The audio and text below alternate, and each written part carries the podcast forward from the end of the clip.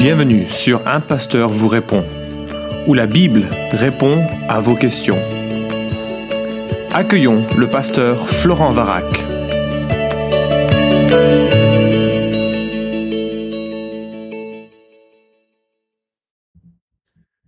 La question est posée, d'où tirez-vous votre autorité pour répondre aux questions qui vous sont posées? Alors, je, je, trouve la question excellente, mais je ne sais pas vraiment dans quelle attitude cette question est posée et je ne sais pas comment y répondre euh, euh, pleinement. Alors, euh, la réponse que je vais faire peut-être ne conviendra pas à cet internaute. Il ne faudra pas hésiter à, à poser des questions peut-être plus précises pour voir si si je suis à côté de la plaque ou pas. Mais je me suis dit que ce serait une bonne occasion pour réfléchir à cette notion d'autorité parce que ici et là, il y a des gens qui effectivement se, se vantent d'une autorité apostolique ou d'une autorité particulière ou euh, euh, peut-être pas absolue, mais en tout cas très forte pour affirmer des choses sur euh, la Bible et sur la spiritualité. je me suis dit que ce serait peut-être une belle occasion de penser à, à, cette notion d'autorité spirituelle et euh, parce que bah, ça pourra peut-être répondre en tout cas partiellement aux, aux attentes de certains d'entre vous. Alors Juste pour préciser euh, l'origine de ce podcast, euh, Stéphane, qui est l'un des webmasters de ce, du site euh, toutpoursagloire.com, m'a demandé de répondre à des questions de la manière que je fais maintenant, parce qu'il avait beaucoup de questions et qu'il savait pas trop comment y répondre, il n'avait pas le temps de, s'en occuper. Et moi, je me suis, enfin, j'ai pas trouvé que j'ai pas pensé que ce serait utile vraiment et que ça servirait de façon euh, intéressante la, la, cause du Christ et, et, de la parole, ce que je suis aussi pas mal occupé par d'autres occupations, mais on s'est dit qu'on allait faire un essai de quelques semaines, quelques mois, puis voir si c'était euh, ouais, si c'était pertinent. Et donc c'est euh, c'est vraiment à sa demande que j'ai assuré ce cette, ce service. Et puis le temps passant, bien il y a des, des questions, il y a de l'interaction, et donc on, on, pense que ça peut être un service utile au corps du Christ en général de, de continuer de le faire. Mais euh, je me suis pas dit tiens je vais euh, répondre à des questions pour euh, me vanter d'une autorité particulière. Alors abordons maintenant la question de l'autorité dans un sens plus plus général. Alors je vais faire un certain nombre de remarques. attends, je vais te dire exactement combien. je vais faire huit remarques sur cette question d'autorité. La première c'est que Dieu est la seule source d'autorité absolue. D'accord? Dieu est la seule source d'autorité et la seule autorité d'ailleurs absolue. Euh, Dieu œuvre à tout réunir sous un seul chef, le Christ, c'est ce que nous dit Ephésiens 1, 9 à 10, que toute autorité lui a été confiée sur la terre et dans le ciel, il est le chef suprême, la tête de l'Église, je te fais grâce des versets, mais euh, tu pourras, en utilisant une concordance, les retrouver. Il a tout mis sous ses pieds, il règne et assujettira tout ennemi avant d'offrir un jour le fruit de son règne au Père. Sa seigneurie sera un jour confessée par tous. Euh, par conséquent, toute autorité, quelle qu'elle soit, sera toujours une autorité déléguée. La seule autorité fondamentale, absolue, indépendante, est celle euh, de Dieu. Et euh, euh, par contre, Dieu a choisi, l'Écriture nous l'enseigne, de déléguer un certain nombre de responsabilités et donc de mandater certains à exercer de sa part une autorité. Euh, par exemple, Dieu, et c'est ma deuxième remarque, a délégué son autorité aux autorités civiles. Des textes qu'au Romains 13, 1 Pierre 2 et 3, 1 Timothée 2 sont explicites pour légitimer l'autorité des gouvernements, de la police, de l'armée, euh, et nous sommes euh, invités à nous soumettre à ces autorités, même quand elles sont mauvaises. C'est-à-dire qu'il ne nous est pas demandé de nous soumettre aux autorités qui sont chrétiennes, mais à toute autorité gouvernementale euh, qui, qui, s'impose à notre pays et qui s'impose à notre conscience avec les impôts qu'il faut payer, etc., etc. Euh, il semble que dans la compréhension que Dieu a du gouvernement, une mauvaise autorité soit préférable au chaos d'une anarchie telle qu'on peut la constater dans certains pays où c'est le, règne de la terreur qui existe quand des, factions prennent sur eux d'exercer l'autorité est absolument euh, épouvantable. Je dois me soumettre à toute autorité civile par motif de conscience. La seule euh, euh, clause restrictive par rapport à cette soumission, c'est que si cette autorité me demande d'agir contre ma conscience, je dois désobéir et payer les conséquences de cela.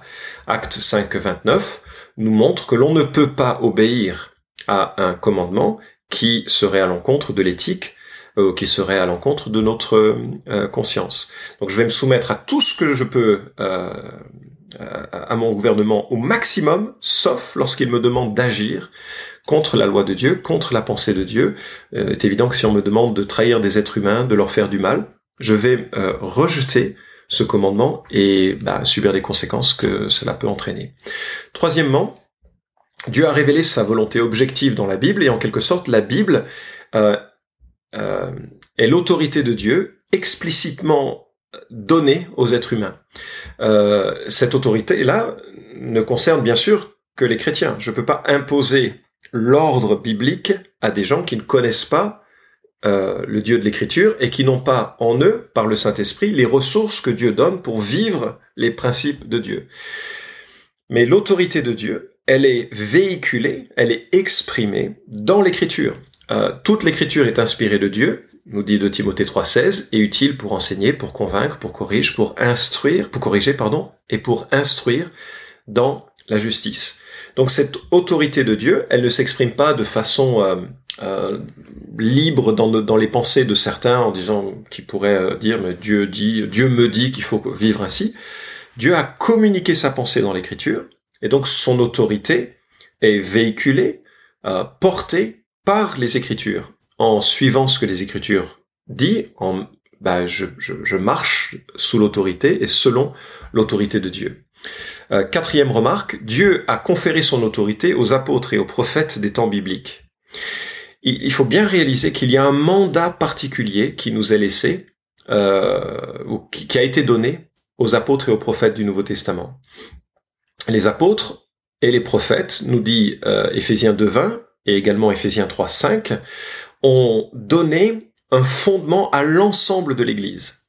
Et donc ils ont une autorité particulière que toi et moi, nous n'avons pas et que personne n'a aujourd'hui. Et c'est important de le souligner parce que certaines personnes se présentent comme des apôtres de Jésus-Christ et ils voudraient qu'on les écoute et qu'on les suive comme on est, comme on a suivi euh, les, apôtres et les prophètes du Nouveau Testament. Et moi, je te considère, enfin, je considère que c'est vraiment erroné. Il n'y a pas cette autorité euh, qu'avait l'autorité de ceux qui ont été les témoins oculaires de Jésus-Christ et qui ont été mandatés pour former en quelque sorte le socle initiale de l'Église. D'ailleurs, leur gloire unique est reconnue dans la Nouvelle Jérusalem, qui n'a que douze fondements, avec le nom des douze apôtres.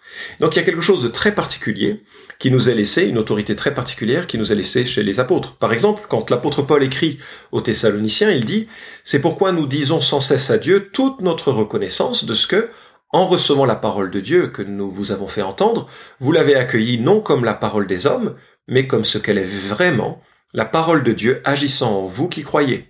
1 Thessaloniciens de 13. Alors, si moi j'écrivais quelque chose comme cela, ce serait, je serais un danger pour l'Église. Je serais une sorte de gourou qui apporterait une révélation euh, avec une autorité pleine et entière.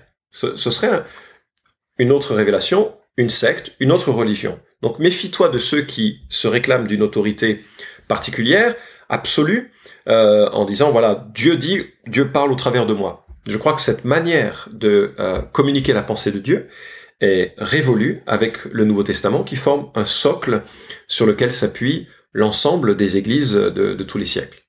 Cinquième remarque. Dieu confie l'autorité spirituelle à un collège de responsables sur une église particulière. Euh, je vais te citer euh, Strauch qui écrit un très très bon livre sur le ministère des anciens et il écrit, par définition, la structure de gouvernement par les anciens est une forme de leadership collectif dans laquelle chaque ancien occupe la même position et exerce la même autorité et la même responsabilité que les autres. Différents noms ont été attribués à cette structure de direction. On parle généralement d'un leadership collégial ou collectif. On entend aussi de plus en plus parler d'une direction multiple, plurielle, partagée ou d'équipe.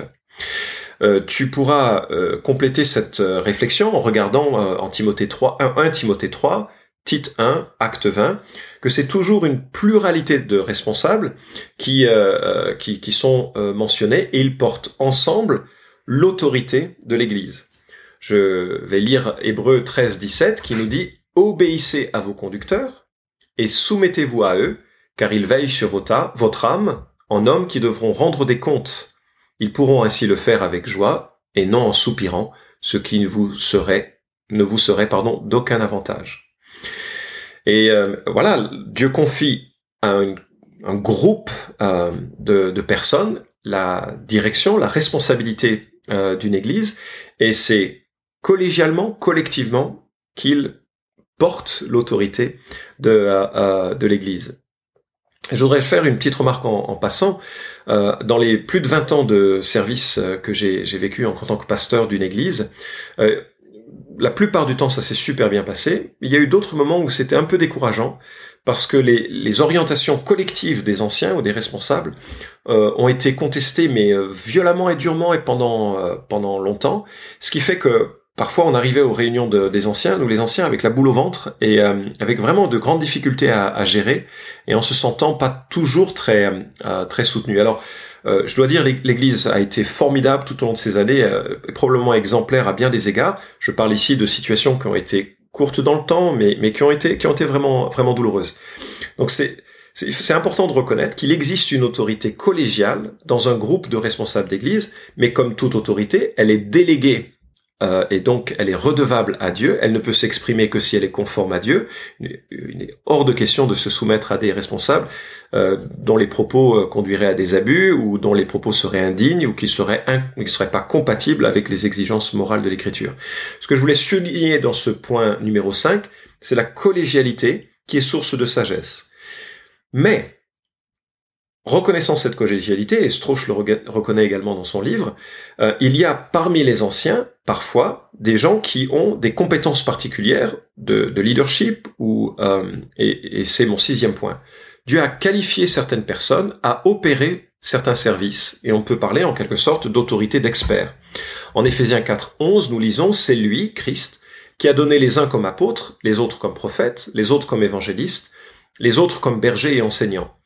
Alors, c'est pas le thème de ce podcast de définir euh, chacun de ces termes et de, ces rôles, ça pourrait être intéressant, on peut revenir dessus si ça t'intéresse, mais je remarque que Dieu a donné à certains d'exercer un ministère particulier.